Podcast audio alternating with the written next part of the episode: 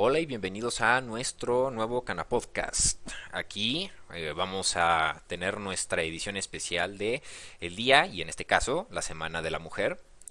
Eh, tenemos temas interesantes a tocar desde el punto de vista histórico, tecnológico, etcétera, y todo, por supuesto, centrado en los derechos humanos y en la mujer. Eh, yo soy Juan Enrique Arton Abascal, su host, y ayudándome está aquí Rodrigo Salas. ¿Qué onda? ¿Qué onda? Hola de nuevo. y tenemos una invitada especial, Yami, por favor, haznos el honor de presentarte.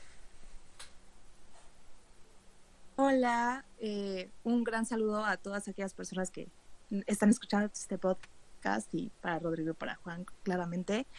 Eh, bueno, mi nombre es Yamira Liñero Gamboa. Eh, yo soy egresada de la carrera de Derecho de la Universidad Panamericana. Ahorita me estoy, e-, estoy en trámites de titulación. Eh, yo pues he tomado cursos de prevención a la tortura y de derechos humanos de las personas en reclusión penitenciaria eh, impartidos por la CNDH. Actualmente me encuentro tomando un diplomado también centrado en derechos humanos de la CNDH en lo que se refiere a los derechos humanos aplicados en el servicio público. Eh, y pues soy mujer. sí, sí, es un dato relevante aclarar en, en este momento. Claro. Eh, esa parte es la razón por la que estás aquí, ¿no? Eh, no, no queríamos pasar la oportunidad de tener a una mujer eh, inteligente en nuestro podcast especial de la Semana de la Mujer. Eh, tú fuiste mi primera opción y afortunadamente dijiste que sí. Y aquí estamos. para un poco de contexto, Yamira y yo nos hemos conocido desde hace algunos años. Somos buenos amigos. Yo, yo soy la manzana negra en la relación porque a veces desaparezco, a veces por meses enteros. Eh, así me sucede. Soy malo con las redes sociales, lo siento, a veces no agarro mi celular en todo el día. Pero bueno, eh, más allá de eh, la pésima forma en la que llego a tratar a mis amigos de vez en cuando, vamos a, vamos a comenzar con el tema. Y el tema es las mujeres relevantes de la historia. Pero no vamos a hablar de la reina Elizabeth de Inglaterra. Todo el mundo conoce a Elizabeth. No vamos a, no vamos a hablar de Mary Curie si tengo que ver un póster más de Mary Curie voy a sacarme los ojos porque Dios mío, hay un millar de mujeres más que merecen ser reconocidas por sus logros. Y justamente para eso estamos aquí. Yo tengo una pequeña lista de mujeres que han sido bastante relevantes para la historia y que no, no, no reciben tanto su reconocimiento, a veces simple y llanamente por perspectiva histórica en sus países correspondientes. Son muy reconocidas, pero en nuestro lado del hemisferio no son tan conocidas. Pero bueno, eh, empecemos contigo, Yami, ¿qué es lo que nos tienes preparados? Que por lo que, por lo que logré ver en nuestros mensajes, tienes algo bastante premeditado. Bueno, pues la verdad es que, como tú dices, creo que existe un, un gran eh, afán en el mundo por citar a Marie Curie como, como eh, la epítome de lo que representa ser una mujer científica, una mujer que, que descubre eh, que descubre condiciones, que propone hipótesis dentro del campo de, no lo sé, la química, la física. Eh, sin embargo, hay muchas más mujeres que también eh, han luchado por su derecho a, por, su derecho a, desarrollarse profesionalmente en lo que se refiere a la labor científica. Especialmente eh, me voy a, voy a tratar eh, de una mujer que se dedicó a pues, una de las, de las ciencias naturales, una de las ciencias eh, exactas y que tuvo un gran impacto en nuestra cultura, en nuestra sociedad, si bien no somos nosotros de Estados Unidos y esta mujer pues de hecho tampoco, pero el mayor impacto pues político fue por, por ese lado, ¿no? En este sentido, si bien su lucha no fue una eh, que represente marchar y escribir teoría acerca de pues algún movimiento social, como puede ser el feminismo, etcétera, sí se trata de, una historia que, mediante los actos eh, fue una mujer que no fue muy premiada por, por sus descubrimientos y que hasta el año 2000, muchísimo tiempo después de que estos descubrimientos fueran originalmente hechos, logró ser reconocida. Y pues de quien estoy hablando es de la austriaca Hedwig Eva Maria Kiesler, también conocida por su nombre artístico, Hedy Lamar, que fue de hecho actriz eh, en la época dorada de Hollywood.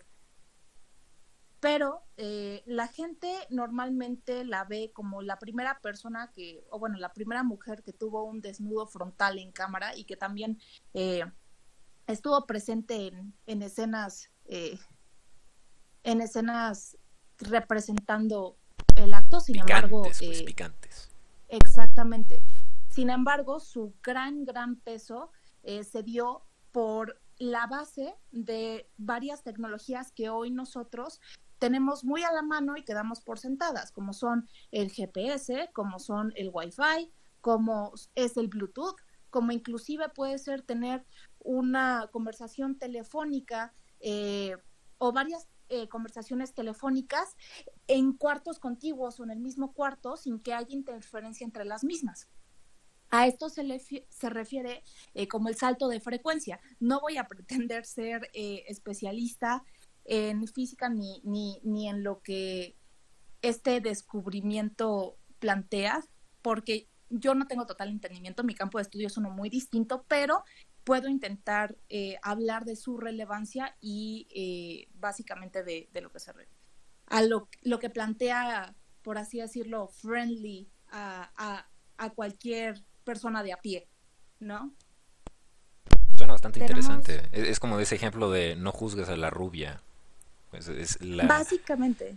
La antítesis de la rubia tonta. Exactamente, al final de cuentas es una mujer que en vida fue reconocida más que nada por su belleza, pero que estaba muy molesta y que expresó muchas veces eh, el, el, hecho de, de que la gente la prejuzgara de esa manera. Ella tiene una frase muy, muy interesante, a lo mejor un poco ofensiva para algunas personas, me disculpo por el vocabulario, pero ella dijo, cualquier chica puede ser glamurosa, todo lo que tienes que hacer es quedarte quieta y parecer estúpida. Y creo que ella realmente con su testimonio, su testimonio de vida intentó hacer justamente lo contrario. Ok, eh, ella nació el 9 de noviembre de 1914 eh, en Austria eh, ella, eh, como se dice, desde muy, desde muy temprana edad, porque ella sí asistió, sí tuvo la oportunidad de asistir eh, a la escuela y sus profesores desde muy temprana edad eh, percibieron que ella tenía aptitudes super, académicas superiores a muchos de sus compañeros. En este sentido, la calificaron como superdotada y cuando tuvo la edad, empezó a estudiar ingeniería, pero eh, por cuestiones personales prefirió decantarse hacia el arte dramático. Se, perdón, se matriculó en una escuela eh, especializada para dicho arte eh, de un director llamado Max Reinhardt y ella protagonizó varias películas, tanto en tanto en, en Austria como también posteriormente eh, producciones alemanas y checas. les diría los nombres de algunas eh, y de hecho les puedo intentarlo por ti si quieres. Sí, por favor. Okay. Yo no sé hablar alemán, entonces no me no me aviento a ponerme en ridículo de esta forma. Voy a esclarecer que yo tampoco hablo alemán como tal, he tomado cursos y pero de mi grupo de amigos eh, podría ser el tercer tipo con peor pronunciación en alemán. Pero tengo algo, ¿ok?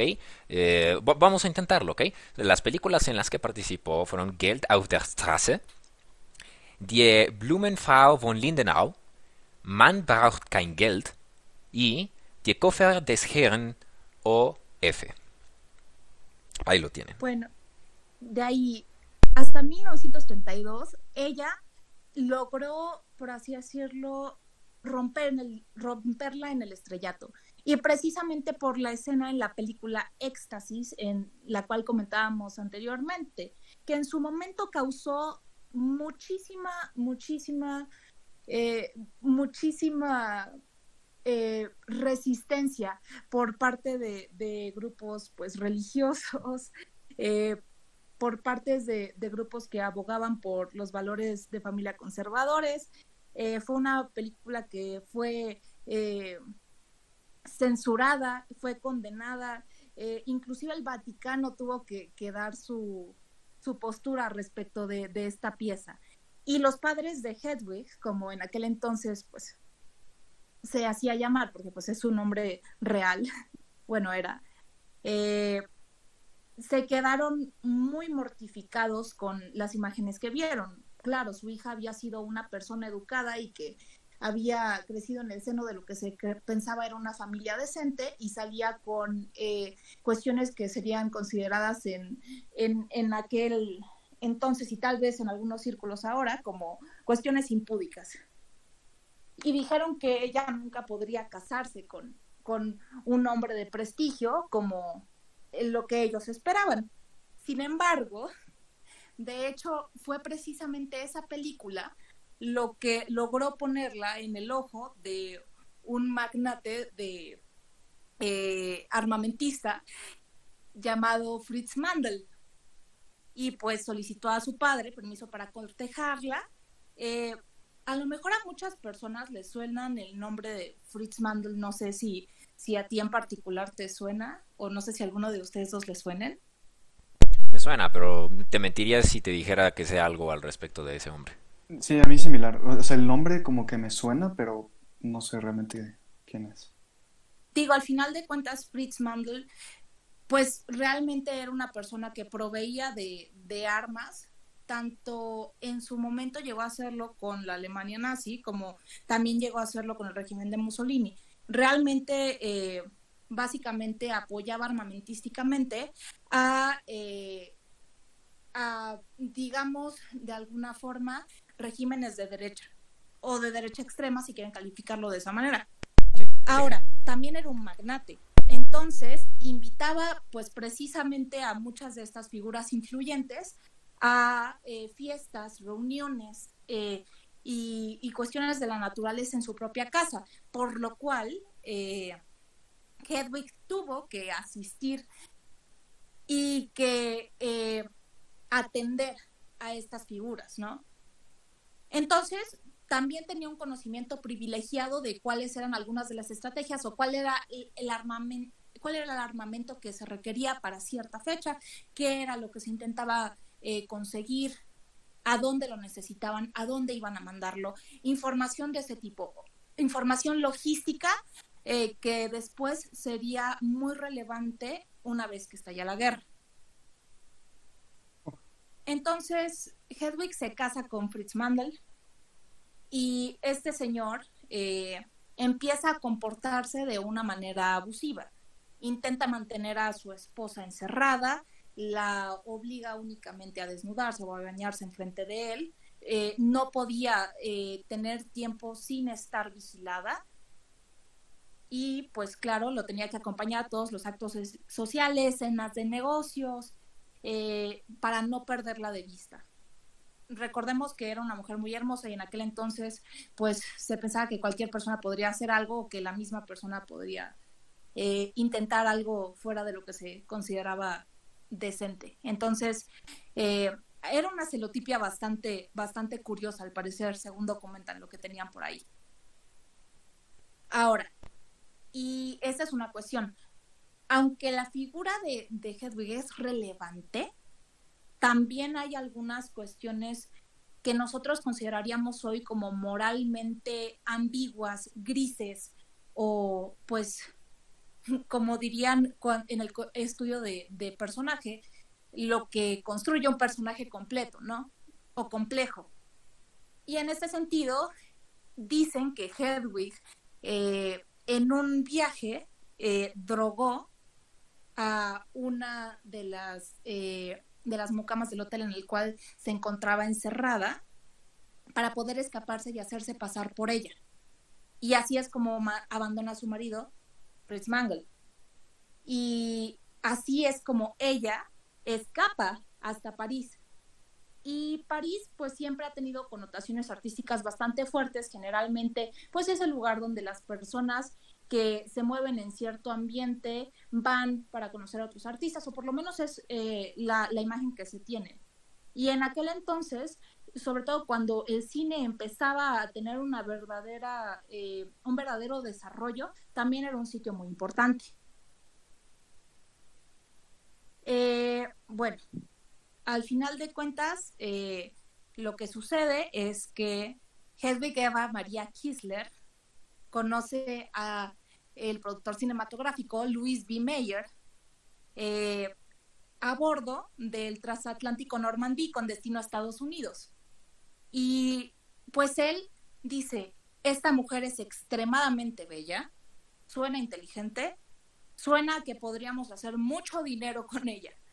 Y le propone un, eh, un contrato laboral. En aquel entonces la industria cinematográfica eh, funcionaba de una manera muy, muy distinta a cómo funciona hoy en día. Hoy en día se paga por proyecto y de esa manera se cotiza independientemente a los actores, a, todos los miembros del cast. No sé si, si tengan alguna eh, información al, respecto o, algo que ustedes conozcan, pero en aquel entonces lo que sucedía era que un actor o una actriz estaban sujetos permanentemente a una casa productora. Entonces ellos les pagaban. Es lo que le pasó al actor de Saruman, a este cuate. ¿Tú te acuerdas cómo se llamaba? a Christopher Lee. Sí, a Sir Christopher Lee le pasó, él tuvo que quedarse a hacer muchísimas eh, películas de Drácula porque estaba obligado por contrato. De hecho, la última película de Drácula que hizo nada, se rehusó a leer el libreto, nada más se limitó a gisear, sisear y este y gruñir porque no no quería leer el libreto. Sí, o sea, y no solamente pasaba con los actores, también pasaba con los directores, precisamente. Y era una cuestión muy interesante porque luego las casas productoras entre ellas hacían pues eh, unos, unos tratos muy interesantes para lograr que, colaboraran entre ellas y querían a un personaje en especial para eh, colaborar en un proyecto. Pero bueno, la cuestión está en que entonces logran traer a Hedwig Maria Kisler a Estados Unidos para trabajar, pero dicen, nosotros no queremos los problemas eh, controversiales, los problemas que podrían venir con asociar los proyectos futuros que nosotros vayamos a sacar con la película pasada Éxtasis. ¿Qué vamos a hacer? Entonces lo que vamos a hacer es vamos a cambiarle el nombre y en memoria de una actriz de cine, eh, cine mudo, que se llamaba Bárbara Lamar, eh, Hedwig Eva María Kisler decide cambiarse el nombre a Hedy Lamar, como la conocemos hoy, y firma su contrato con Metro Goldwyn Mayer. Ahora, eh, en Hollywood, ella, recordemos, son los 30, empieza a trabajar, eh, por ejemplo, en Camarada X, en Cenizas del Amor, en Noche del Alma, eh, Pasión que Redime, Sansón y Dalila, películas pues clásicas en este sentido. Ella protagonizó tipo 30 películas, pero no, no, fue, fue una ocupación que muy rápidamente le aburrió a Heidi.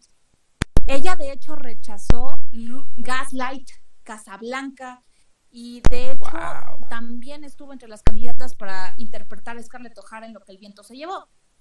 Pero de nuevo, ella no estaba completa, en, no se sentía completa en la vida únicamente interpretando personajes femeninos en eh, que pues muchas veces no tenían una gran complejidad en eh, productos cinematográficos. Entonces, lo que sucede entonces es que estalla la Segunda Guerra Mundial.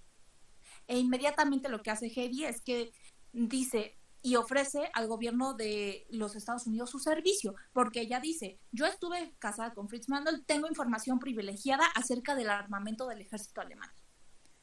Y entonces lo que hacen es que lo ubican en el Departamento de Tecnología Militar ella retoma sus estudios en ingeniería y un día, por una cuestión, Heidi se da cuenta de que las señales de radio que guiaban a los torpedos de la Armada norteamericana eran extremadamente fáciles de interceptar. No eran un no, no, no eran seguros y en este sentido cualquier enemigo podía anticiparlos, podía pues literalmente intervenirlos, ¿no?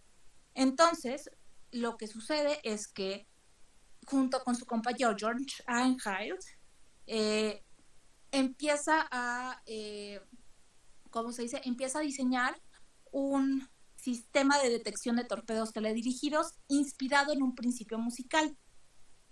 Ahora, esto funcionaba en 88 frecuencias que equivalían a, un, a, una, a una tecla del piano. Fue una especie de, de homenaje en este sentido. Ahora, ¿cómo es que funciona esto? Si existe una sola frecuencia en la cual estoy intentando hacer mi mejor esfuerzo para explicar este principio. ¿eh? No Realmente, te preocupes, tú dale. Eh, espero no confundir a, a, todas las personas, pero básicamente lo que sucede es, si existe una sola frecuencia de radio, entonces si el enemigo descubre cuál es la frecuencia que se está utilizando, va a poder mantenerse ahí y va a poder, eh, va a poder obtener toda la información que por ese canal se transmita. Sin embargo, lo que sucedía es que se utilizaban canales aleatorios, 88 eh, en este sentido, de frecuencia. Entonces, durante un momento, digamos que estaba en una frecuencia 100.3 y después, hipotéticamente, claro, en una 100.5 y después en una 109.8, hipotéticamente hablando, ¿no? Y no había una manera en el cual el enemigo pudiera detectar eh, la comunicación completa, puesto que si encontraban una de las de, de, los canales de comunicación, rápidamente cambiaría al siguiente de todas maneras. Entonces, en ese sentido, es un canal son canales irrastreables. Pero eh, este invento eh, no fue utilizado durante la Segunda Guerra Mundial. fue apreciado y fue necesario y fue eh, por fin ya reconocido con su utilidad práctica. bueno, no utilidad práctica, porque antes lo habían reconocido como una cuestión que era clasificada top secret. Lo habían mantenido solamente entre elite que podía desarrollar el proyecto pero no fue hasta 1962, con la crisis de los misiles cubanos, que esta tecnología ya fue implementada en el campo. Y entonces, pues, de nuevo, intercepción de comunicaciones, control de torpedos. Y pues más adelante esta, esta eh, más adelante esta tecnología sería utilizada, como les dije, para el posicionamiento por satélite, para desarrollar Wi-Fi, para Bluetooth, para llamadas este, telefónicas, etcétera, etcétera, etcétera. Es, una cuestión muy interesante. A mí me gusta mucho la historia de Hedy Lamar y ella vivió mucho tiempo. Nació en 1919 y murió en el año 2000. Y no fue hasta 1997 que por fin se le reconoció la, la autoría intelectual de este, de este, de este descubrimiento. Sí, este invento sí, de invento, perdón. Este, digo, también hubieron cuestiones al final de su vida que, que pues fueron muy interesantes, pero pues al final de cuentas terminó muy amargada porque la sociedad a sus ojos le había fallado, porque no la había reconocido, porque le había condicionado su aspecto físico, eh, se volvió, se obsesionó con la cirugía estética, se volvió cleptómana, Mm, y, también tuvo una cuestión de, adicción a las pastillas. Y de nuevo, creo que eso es algo que puede sucederle a una persona cuando es deshumanizada y que es separada de, lo que es su, potencial a los ojos de, la sociedad. Bueno, pero bueno, creo que esa es mi perspectiva. Mira, yo nada más para completar lo que dijiste, para cualquiera que sea presto y, y rápido al juzgar a Heidi Lamar en este caso, pues, yo voy a tener que apelar a lo que tú habías dicho antes, la complejidad del personaje, ¿no? A todos nos gusta pensar que somos como el héroe en nuestra propia historia, pero la verdad es que no sabemos qué habríamos hecho en, su situación. Eh, es algo pues, extremadamente estresante el, haber estado bajo las situaciones bajo las que ella estuvo. Y desde el principio de, de su vida, como tú puedes, uh, como tú nos mencionaste. Entonces, yo no, yo no sería tan presto a decir que a lo mejor y ahora es mala persona y ahora no me agrada porque porque era cleptómana o porque tenía un problema de adicción a las pastillas.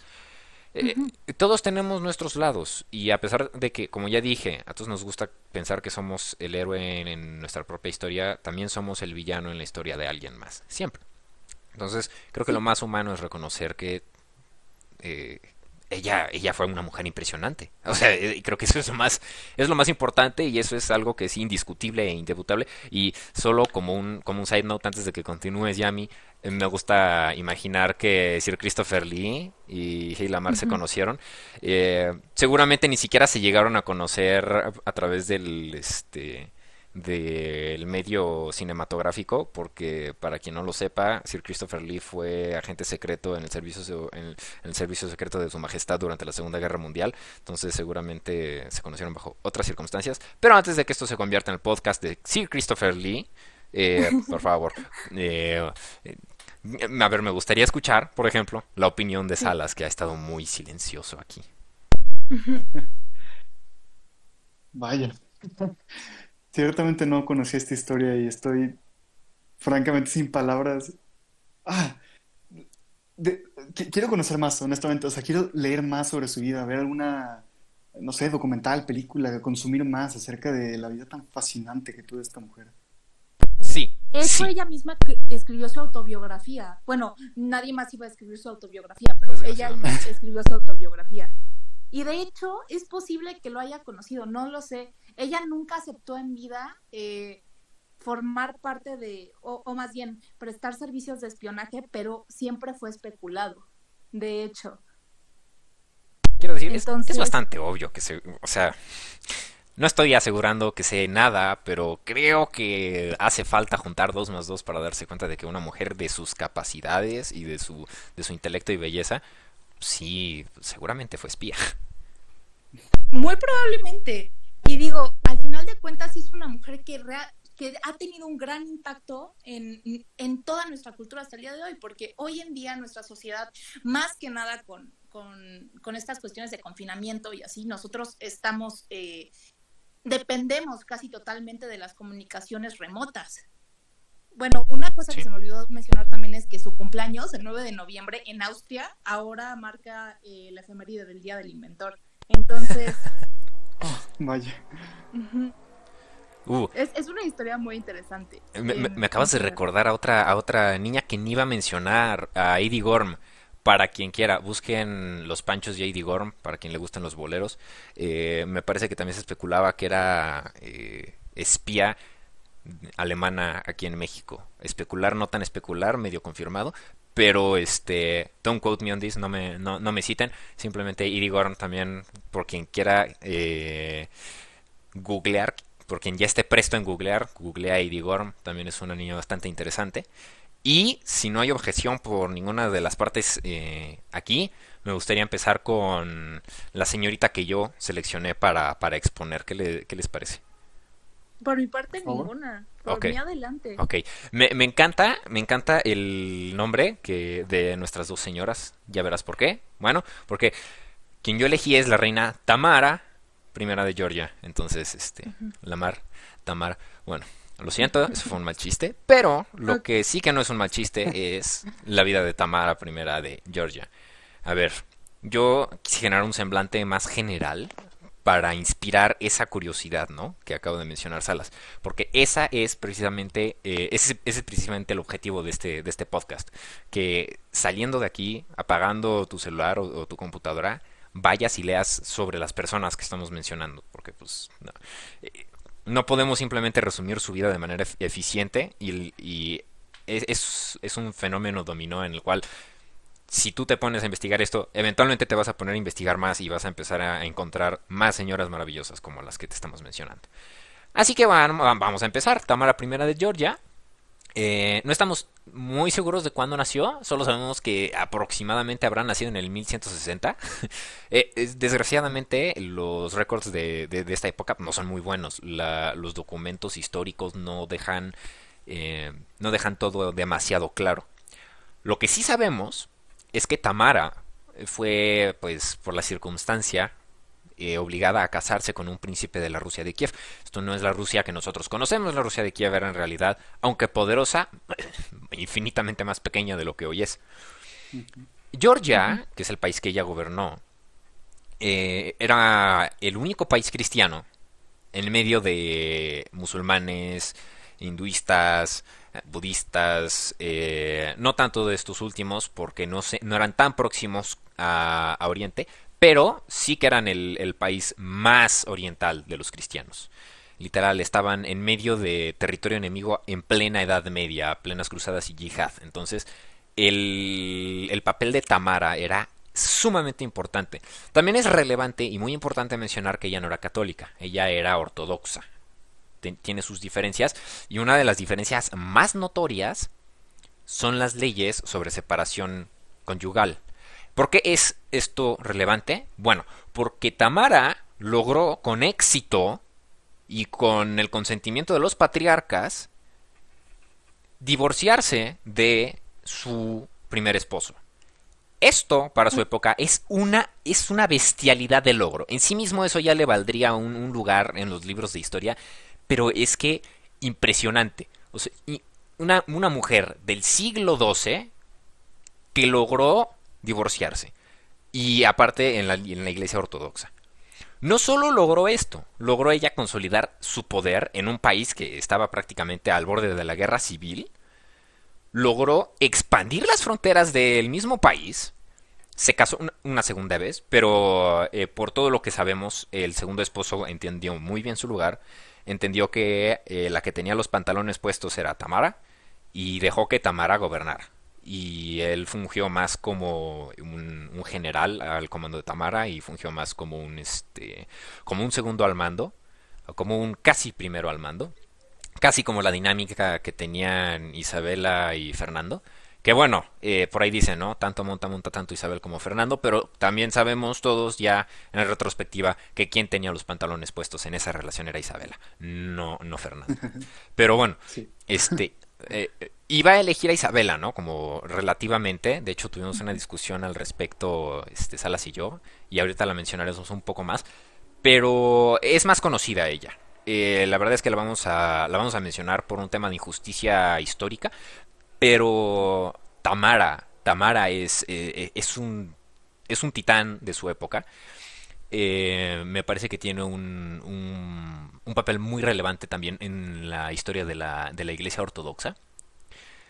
Y fue una, fue una madre, o sea, fue, fue una mujer en su plenitud, en todos sus aspectos, y fue una bestialidad. O sea, Estoy viendo ahora mismo una gráfica de expansión de Georgia, que es el país que ella gobernó. Georgia está al borde del, Mar Negro. Eh, para quien no sepa dónde está el Mar Negro, está al este de Europa. Eh, Georgia ya es técnicamente Medio Oriente, casi Oriente.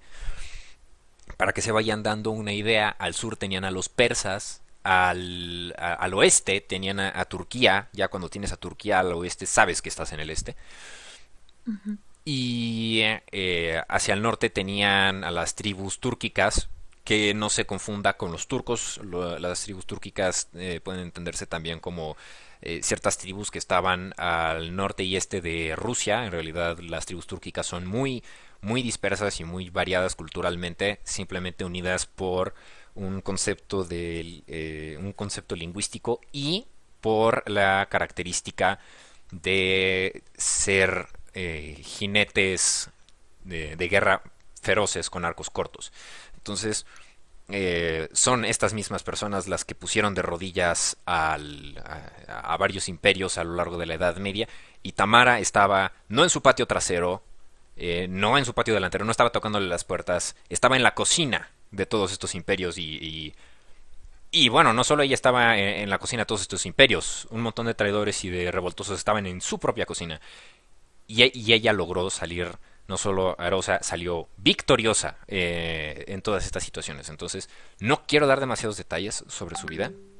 Eh, voy a admitir aquí, para quienes jueguen estrategia, que yo me enteré de Tamara eh, por el juego de Civilizations 6. Una de sus últimas expansiones incluía a Tamara. Yo sabía del país de Georgia eh, pero no tenía ni la menor idea sobre la historia de Tamara. Es bueno que a través de estos medios estamos empezando a descubrir a, esta, a, esta, a estas mujeres. Por ejemplo, eh, la misma saga de Civilizations me ha hecho explorar a muchas mujeres que pues yo no, yo no conocía los detalles de su vida. Por ejemplo, a otra, otra niña que merece nuestra mención y que me voy a limitar a mencionarla nada más para presionar un poco esto de la curiosidad de nuestros escuchas es Boudica de los celtas. Solo digamos que después de matar a, eh, de, después de que los romanos le mataran a un ser querido, se enojó tanto que corrió a los romanos eh, prácticamente ella sola de las islas británicas. Eh, si eso no es una mujer poderosa, no, no sé qué le, no sé qué es una mujer poderosa. Vayan, busquen a Tamara, busquen a Boudica y ahora procedo a darle la palabra a Salas, a menos de que quieras hacer así como un tipo de transición y hablemos un poco de Isabela. ¿Tú qué piensas? Pues sí, de hecho, de Isabela, igual como tú mencionas, es un personaje muy famoso y se ha hablado bastante de ello. Entonces, quiero hacer tan solo un muy, muy pequeño como paréntesis para hablar un poco de ella, de rescatar un poco de las grandes obras que hizo. Y, con ello me va a servir también de puente para hablar de la otra gran mujer de la que quería hablar en este, en este podcast. Y en concreto de Isabel la Católica, lo que me gustaría destacar es el gran trabajo que hizo para la protección de los, de los derechos y de la cultura indígena en la Nueva España. Y, o sea, si lo ponemos en perspectiva, es muy cierto, ¿no? El cómo prácticamente todos los países europeos que llegaron a, América, es, con, con, la excepción de España, tuvieron en una forma u otra la culturación de, o sea, de toda la, pues de todo el legado indígena que había y más aún, pues a veces incluso la destrucción completa tanto de su cultura como de incluso de sus vidas, ¿no? Como sucedió, pues, por ejemplo, con el caso de Brasil o con el caso de, Estados Unidos, ¿no? Sí, sin mencionar la larga tradición de esclavismo. Exactamente, exactamente. España, de hecho, obviamente se pueden hacer sus críticas y todo ello, pero quizá, o sea, lo que me gustaría destacar ahorita es que la, quizá una de las grandes razones por las, por las que la Nueva España se mantuvo dentro de lo que cabe con la gran tradición eh, indígena nativa fue en parte porque Isabel la Católica fue muy firme en la defensa de estos, de estos derechos, ¿no? Tanto así que, por ejemplo, ordenó la escritura de, del Tratado de Burgos para la protección de la cultura indígena. Y de hecho, en lo que dice el Tratado de Burgos es prácticamente lo mismo que, o sea, son las mismas leyes de protección de cultura que tenemos hoy. O sea, o sea, casi 500 años después sigue siendo prácticamente lo mismo, ¿no? O sea, fue tan, tan fuerte y tan recia en, defender a, los indios que incluso apresó y castigó a Cristóbal Colón cuando él trató de traerle un esclavo como regalo. Y en su lecho de muerte hizo un testamento donde decía que los, eh, los indígenas tenían que ser tratados con la misma equidad de derechos que cualquier criollo y cualquier español lo cual se me hace muy, muy, muy interesante. Bellísimo. Y o sea, yo estoy completamente de acuerdo contigo en que hay sus críticas al gobierno español, pues porque, pues sí, ahí hubieron cosas de facto que pues fueron bastante cuestionables. Pero las repúblicas de Indias, eh, el hecho de que no existiera el esclavismo, que luego nos, heredaron a nosotros, ¿no? Estados Unidos le encanta decir que era lo más avanzado desde, su constitución hasta su creación, etcétera, pero pues la verdad es que si nosotros le llevábamos ventaja en algo a Estados Unidos, era en derechos humanos, y es gracias al legado español.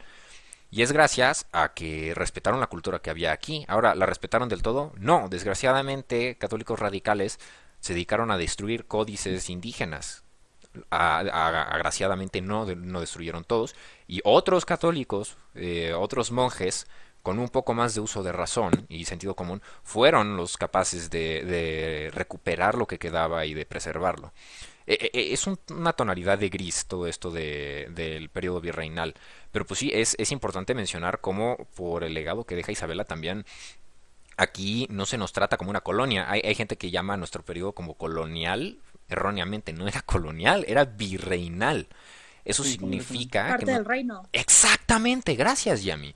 El, cómo funciona un imperio es que tienes al emperador hasta arriba o al rey supremo y hay reyes abajo. La única diferencia entre el Sacro Imperio Romano Germánico de Alemania y el, el Imperio Español era que el, el Imperio Español el rey podía señalar directamente a quién iba a ser el gobernante de los diversos reinos. Ergo, el reino de Nueva Granada, el reino de la Nueva España, tenía a un virrey que era señalado por el rey, en contraposición a el Sacro Imperio Romano Germánico, que funcionaba al revés, en el cual, en vez de ser el gobernante supremo el que señalaba a los, a los gobernantes inferiores, eran los gobernantes inferiores los que señalaban al gobernante superior en una monarquía electiva. Pero bueno, no entremos demasiado en eso, nada más me gustaría para ya pegarle un tiro de gracia al tema de Isabela, alejándome un poco de las Américas y regresando al tema de la reconquista, el tema de cómo ella decide tomar Granada, es impactante.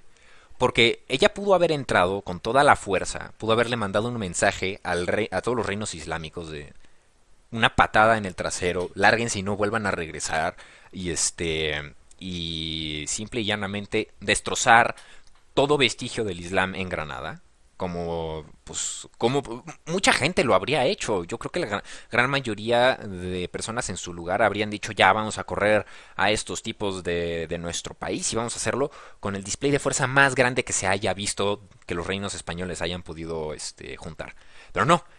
Ella decide hacer un asedio largo y tedioso y costoso muy costoso para ella con tal de preservar la herencia cultural de los árabes no, no manda matar al, al, último gobernante musulmán, no, no manda humillar al último gobernante musulmán. Le da un salvoconducto, vete a tu casa, vete a Marruecos, vete con tus hermanos musulmanes. Ahora, también incurrió en cosas que ahora eh, consideramos cuestionables, como que corrió a todos los musulmanes y judíos y o obligó a convertirlos, ¿no? Nada más que aquí entra el aspecto gris, porque resulta que Isabela, sin darse cuenta, le salvó la vida a miles, sino cientos de miles, sino millones de, de, judíos en Europa, porque resulta que a los judíos que no se convirtieron, les dijo, sabes qué, por cuestiones políticas no te puedo tener en España, vete de aquí, te expulso. Pero puedes quedarte con tu nacionalidad española, puedes estar en donde tú quieras y seguir diciendo que eres español. Y eso le valió a muchos judíos que fueron expulsados por Isabela el tener nacionalidad española, para cuando Adolf Hitler subió al poder. Y entonces Adolf Hitler no podía hacer nada porque quería, quería tener a, España como aliada. Entonces no podía atacar a ciudadanos españoles. Ergo, estos, estos judíos eran intocables por una decisión, en mi opinión, bastante sabia que tomó Isabela. Entonces, todo, todo personaje tiene su gris. Tenemos que entender a los personajes en su contexto histórico. Y eh, todo esto como que vino a colación porque vimos por ahí que hay gente que llama a Isabela y a Fernando maníacos genocidas. No sé de dónde sacaron semejante cosa. Te lo digo como mexicano. Te lo digo como el que está del otro lado del charco. Te lo digo como, entre comillas, muy, muy entre comillas, el conquistado. No, ¿eh? no. O sea, si ves el estado de las reservas de Estados Unidos, de los nativoamericanos, y ves la población de nativos aquí en México, es una diferencia bestial. Porque mucha gente, si murió aquí, fue por culpa de las enfermedades. Y eso es algo que hubiera llegado, quien hubiera llegado, habría pasado. Por simple biología y naturaleza. Entonces, no, no, hay, no hay ninguna implicación ética con el hecho de que tanta gente haya muerto por causas de salud es una tragedia, pero es, es, un desastre natural. No podemos señalar con el dedo a Isabela y a Fernando o a cualquier otro conquistador para ese, para ese efecto y, este decir, oye, este se murieron todos estos. ¿Cómo, ¿Cómo la ves que ahora eres el culpable? No, mi chavo, pues apenas teníamos por ahí los principios de la genética, ni, ni sabíamos cómo funcionaba la, la, virología. Estás loco, ¿no? Yo no sé. Los hechos biológicos son amorales. Exactamente. Gracias, Pero bueno, saliendo de Isabela, eh, ¿querías comentar a alguien más, Salas? Sí, sí, sí, sí, justamente de hecho mencionaba que me servía también como puente para hablar de sobre las Indias, precisamente porque la mujer que traía para el día de hoy era Faith Spotted Eagle, que digo, traducir el nombre es quizá injusto porque ese es literalmente su nombre, pero podría llamarse como eh, Fe del águila manchada, ¿no? Ok. Es una nativa americana de Estados Unidos. Salas. Es por ello que es... ¿Mande?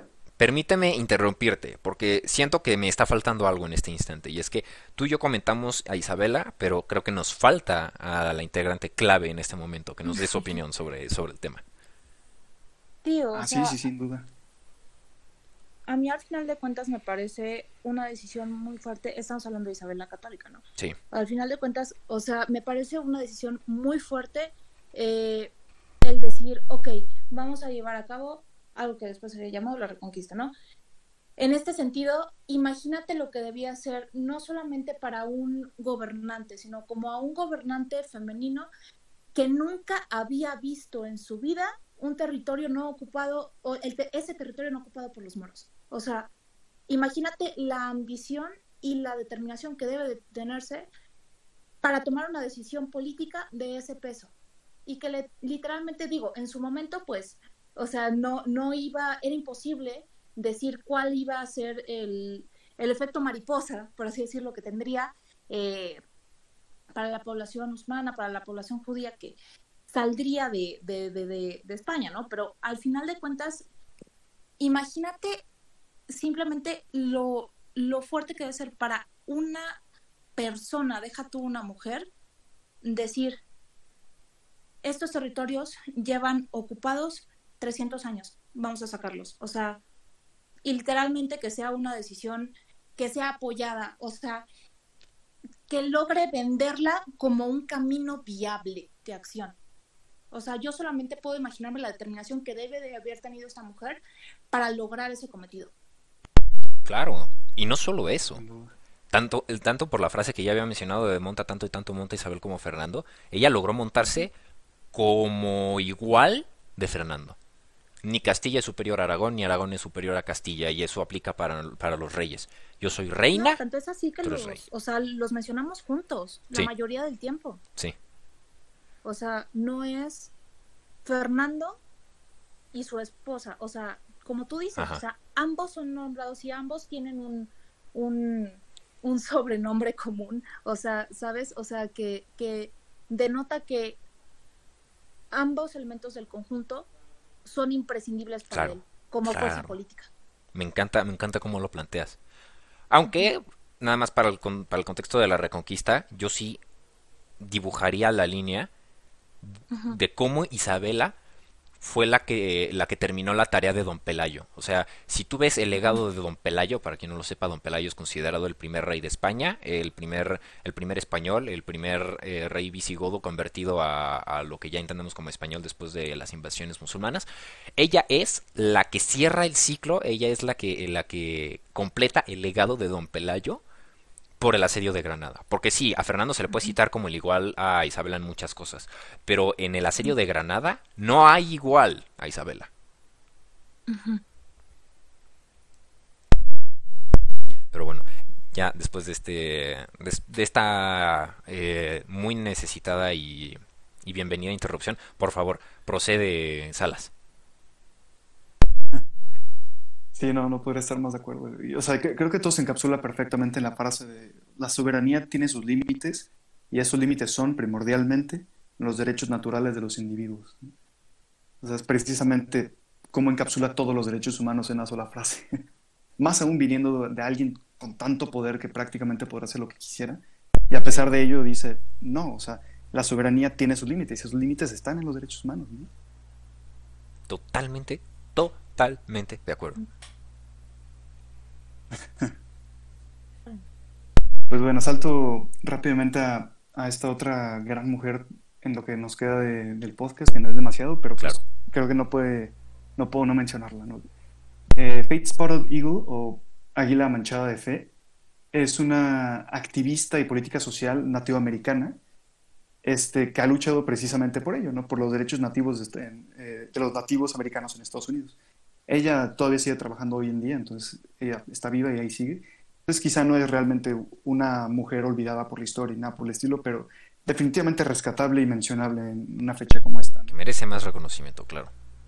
Claro. No, al final de cuentas, o sea, se tratan de luchas que muchas veces para muchas poblaciones, sobre todo nosotros que no estamos inversos en su contexto, son invisibilizadas. Claro. O sea, muchas veces son problemas que ni siquiera sabemos que existen. Pensamos muchas veces ideas racistas, como podría ser, oh, eh, las personas nativas americanas están contentas con, te digo, o sea, cuestiones racistas como manejar casinos o, cuestiones de, de esa naturaleza, pero realmente no, no ha existido una justicia restaurativa para, para, para, para, esto, para estos grupos, porque al final de cuentas no son un unitario, sino que son muchas, muchas tribus que pues tienen una historia de represión en común. Claro, y no solo una historia de represión en común, también, o sea, pues, como tú dices, serán tribus muy, muy distintas, muy separadas. Algunas se les compró la tierra, ni siquiera fueron conquistadas por las armas. Eh, unos ni siquiera habían conocido a los otros para cuando llegaban los, los ingleses. Sí, sí, es. Eh, no lo habría no, no, no pude haber dicho mejor yo mismo. La lengua materna de, de Fitzpatrick Eagle es Lakota, que es un, es un idioma muy, muy poco hablado. Es del, hecho de los idiomas que ya están desapareciendo en Estados Unidos. Y ella nació en, la reserva de White Swan, lo cual es curioso, ¿no? Que tengas que llamar a tu propia a tu propio hogar una reserva, ¿no? Sí. O sea, creo que habla mucho acerca de, o sea, de, la situación en Estados Unidos, ¿no? Últimamente el gran trabajo que, ha estado realizando es, eh, o más bien el gran logro que logró fue el bloqueo del desarrollo de una línea petrolera en Dakota que destruyó varios asentamientos de nativos intentó bloquear uno, uno más, pero ese no lo logró y pues, tristemente se perdieron, pero aún así por lo menos tenemos su testimonio y tenemos su trabajo pues, para poder seguir criticando, demandando este tipo de, situaciones. Ella fue la primera, la primera mujer en recibir un voto electoral para la presidencia de Estados Unidos. Y lo más curioso es que ni siquiera era una candidata, lo cual es, es, muy, muy interesante. ¿no? Y sí, como les comentaba, nació en la reserva de White Swan, pero a causa de la construcción de la presa de Fort Randall, su hogar natal quedó sepultado 43 metros bajo el agua. Ella sigue viviendo muy cerca de ese lugar, pero pues ahora lo único que puedo hacer es literalmente mirar el lago y decir, ahí vivía yo, ahí vivía mi familia. Y ya no hay nada y no hay forma de, de volver ahí, ¿no? Entonces lo único que puedo hacer es pues hacer, escuchar mi voz, ¿no? Claro. Ella, ella es, como les mencionaba, una nativa americana, ella no conocía el inglés, lo aprendió de cero en la escuela y logró conseguir una licenciatura en la American University en Washington eh, en psicología y después una maestría en educación psicológica y asesoramiento en la Universidad de Dakota. Empezó a trabajar en, eh, como eh, consultora en con veteranos que tenían estrés postraumático, particularmente veteranos de guerra, sobre todo en la, guerra de, de pues sí, bueno, todas las guerras que han sucedido en el Oriente Medio de Estados Unidos, ella se dedicó precisamente a tratar esto. Eventualmente se volvió de la directora de la Cinta Gleska College, también en Dakota, y fue la fundadora de la Brave Heart Society, que se dedica a la promoción de la cultura nativa a mujeres y niñas, incluso cuando ellas no son necesariamente nativas, simplemente para poder preservar en cierta forma pues, pues cierto sincretismo cultural de la belleza, de las tradiciones, ya no nada más de su propia, de su propia cultura, sino de todas las culturas nativoamericanas que se han estado perdiendo. En el 2016 fue delegada de las Naciones Unidas y en el 2018 eh, trabajó precisamente, bueno, en el 2018 fue cuando consiguió finalmente la detención de, la, de las líneas petroleras en Dakota. Entonces, sí, no sé, se, me hace tan impresionante la vida de esta mujer y que todavía sigue trabajando, o el trabajo que ha hecho y el trabajo que sigue haciendo, precisamente porque es de las pocas personas que realmente ha tenido una presencia lo suficientemente reconocida en tema de, de, la defensa de la cultura y de los derechos de los nativoamericanos. Y creo que definitivamente tiene, tenemos que hablar más de eso y tenemos que echarle sus vítores, porque la lucha que ella lucha es una lucha muy solitaria y además muy necesaria. Criminalmente ignorada. Jamás la había oído hablar. Y Dios sabe que pusiste un, un lingote de oro sobre la mesa. No, no, me, no, lo, no me lo pude haber imaginado. O sea, yo, yo con mi chip más historiador me traje a Tamara de Georgia, de Georgia pero Dios mío, qué, qué buena aportación, o sea, diablos. No, excelente. La verdad es que a mí tampoco se me hubiera ocurrido tomar ese, ese camino, pero a ver, sin duda su labor es histórica. Eventualmente, claramente, de en retrospectiva, ¿no? Pero estoy bastante segura de que cuando las personas en el futuro eh, digan, ¿y cuál era la condición de los nativos americanos en la sociedad eh, del siglo XXI, ella o sea, voltearán a ver a personas como ella. Exacto. Sin duda. Sí, sin Wow. y habla mucho acerca, digo, por supuesto, el caso del que pelea es pues, el de los nativos americanos, digo, de Estados Unidos, ¿no? Pero esta es una realidad que vive en muchos países, tanto en América como en otros lugares, ¿no? O sea, la pérdida de la cultura, la pérdida de estas, de estas pequeñas sociedades, de estas pequeñas lugares de gente no representada que no tiene voz y que poco a poco van desapareciendo y que pues muchas veces las personas más poderosas pueden fácilmente aprovecharse de ellos y no tienen forma de pues hacerse escuchar, ¿no? Entonces creo que si ella se vuelve ya un símbolo no solo para la lucha concreta que está teniendo, sino para todas aquellas personas, aquellas minorías, aquellas personas que no tienen el poder de, de voz para poder finalmente hacerse escuchar o sea, un referente como el que, por ejemplo, en Latinoamérica sería Roberta, Rigoberta Menchú, por ejemplo, o sea, un referente de lucha. Exactamente. Sí, a mí me, a mí me decepciona mucho cuando, cuando yo pido que se hable de derechos humanos de las mujeres. Y pues se habla como de lo más presente, ¿no? De lo más controversial y ya sabes, de lo que está en boca de todos. Y no, e, esa no es, esa no ha sido históricamente la lucha de las mujeres. Creo que eh, la, lucha de las mujeres no puede ser reducido a eso, especialmente hoy en día, porque siguen habiendo muchas partes del mundo en la cual, eh, olvídate de las mujeres, gente está siendo oprimida y las mujeres pueden hacer algo al respecto. Y esta gente obviamente incluye a las mujeres ahora mismo estoy frente a una serie de libros llamado Historia de, las Mujeres. Les voy a contar la cantidad de, tomos que tiene. 1, 2, 3, 4, 5, 6, 7, 8, 9, 10 tomos, de lo que yo calculo son 700 páginas. Ahora, ah, podrá parecer mucho, pero en realidad no lo es. Porque el resto de la historia se ve desde una perspectiva bastante androcéntrica. ¿Estoy haciendo una crítica hacia el hombre? No, no realmente. Si reducimos nuestra, nuestra experiencia a cuestiones biológicas y sociológicas, es muy lógico que esto haya sucedido en el pasado. En su contexto es muy lógico. No era, no era común que mujeres como Tamara pudieran surgir, que mujeres como Isabela pudieran surgir. Pero ahora estamos en, una sociedad cambiada, estamos en una en un contexto completamente diferente. Y ahora yo creo que lo que deberíamos empezar a ver es que eh, mujeres como Águila Manchada de Esperanza sean, sean comunes. Que este, estos 10, 9 volúmenes de la historia de las mujeres se quede corto, se quede torpe en comparación a, lo que las mujeres son capaces de hacer.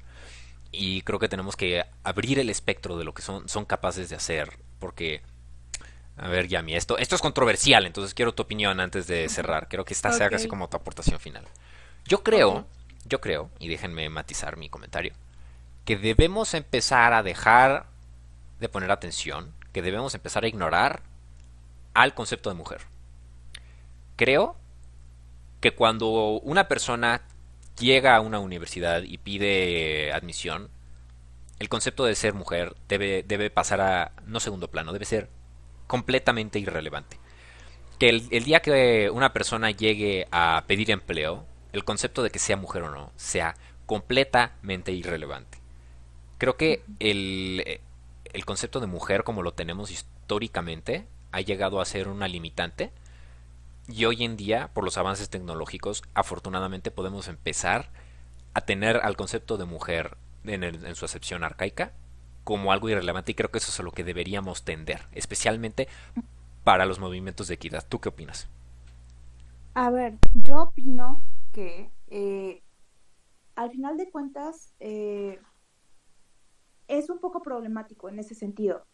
No me refiero a que no comparta eso como ideal cuando llegue a poder ser operativamente eh, viable, o sea, cuando realmente la mayoría de la población no tenga un sesgo, ya sea machista o misógeno, en nuestro propio, eh, en nuestro propio, en nuestra propia sociedad, en nuestro propio contexto, porque al final de cuentas, la manera en la cual todos somos criados y la manera en la cual todos somos eh, condicionados a, a vivir y a conducirnos, pues es de una forma que determina ciertos roles para cierto para cierto género. Claro. Y así sí ha sido durante miles de años. Sí.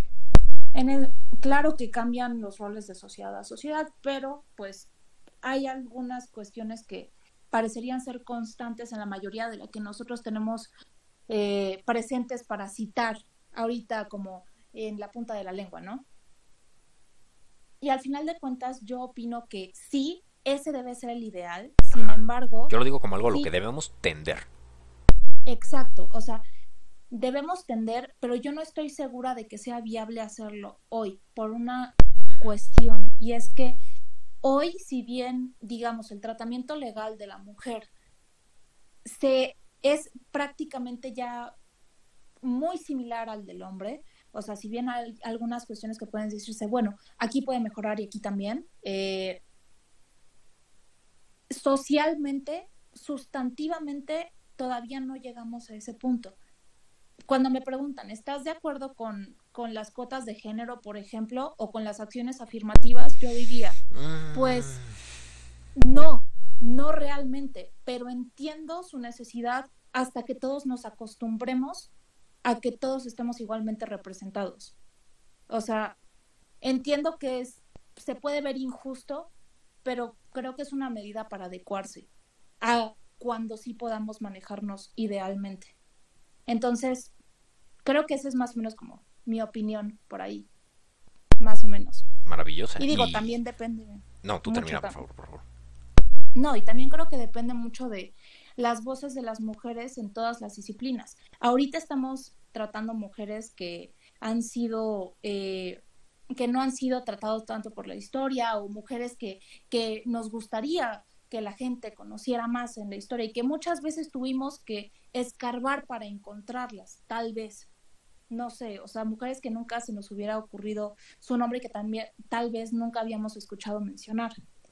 Y creo que eso pasaría menos. Y justamente ahorita que tú mencionabas que tenías enfrente los tomos, o sea, tus siete tomos de, de historia de las mujeres, pues en este sentido habría mucho más material, hubiera, habría una importancia, eh, se, le, se le brindaría mayor importancia a la historia contada desde la perspectiva de las mujeres si fueran más mujeres quienes produjeran el material base, si fueran más mujeres quienes eh, dieran la línea de investigación, si fueran más mujeres arqueólogas, más mujeres historiadoras, más mujeres en la historiografía, eh, etcétera. Y asimismo, o sea, si también no solamente limitáramos, o no limitáramos, pero se le diera primordial importancia al papel de la mujer como líder político, que muchas veces creo que eso es lo que sucede, eh, que decimos, sí, reina esto, reina lo otro, y claro que son este, mujeres muchas veces extraordinarias que tuvieron que tener eh, grandes,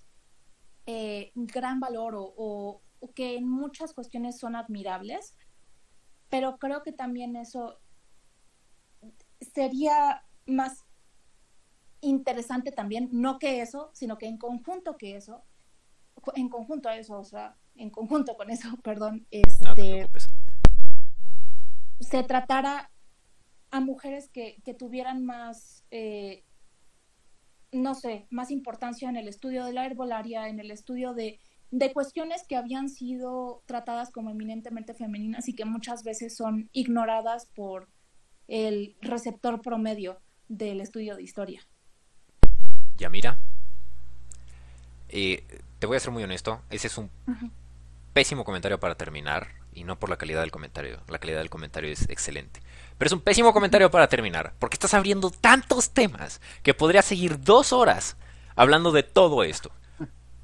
Y por la calidad de, conversación que manejas, es precisamente la razón por la que estás aquí, invitada. Entonces, quiero agradecerte mucho por haber asistido. y Quiero también abrirte una invitación eh, a, que vuel- a que regreses cuando tú quieras para hablar de estos temas como cota de género, como eh, todos estos temas que, que- que mencionaste así como de refilón. Pero, Dios, yo creo que de, todo lo que ibas diciendo yo, yo podía abrir una conversación de una hora de duración completa por cada una. Y, y, eh, de verdad debo elogiar la calidad de conversación que, eh, que traes a la mesa. Entonces, eh, si no te molesta, cuando vayamos a abrir esos temas, me gustaría invitarte. ¿Qué, qué opinas? Yo encantada y les agradezco muchísimo por la, por la invitación, Juan y Rodrigo. En serio, mil gracias. Es la primera vez que participo en una dinámica de este estilo. Entonces, mm, pero muy a gusto. Igual me encantaron este, todas las mujeres a las cuales trajeron una conversación y me encanta, me, me encanta la idea de, de, este episodio del podcast. Me encanta. Y muchas gracias. En serio, gracias. lo aprecio mucho. Es mutuo, es completamente mutuo. A ver, Salitas, eh, danos tu comentario final ya para, para cerrar, que teníamos, teníamos eh, planeado para terminar como hace cinco minutos y, y no hemos podido cerrar. Vale. Creo que sí, como, como mencionas, o sea, hay muchísimo de qué hablar, más aún con los comentarios finales de, de Yamira. Entonces, pues quizá me gustaría más bien cerrar lo demás para que esto se quede pendiente para algún otro episodio que, uf, creo que hay, hay muchísimo que sacar aquí.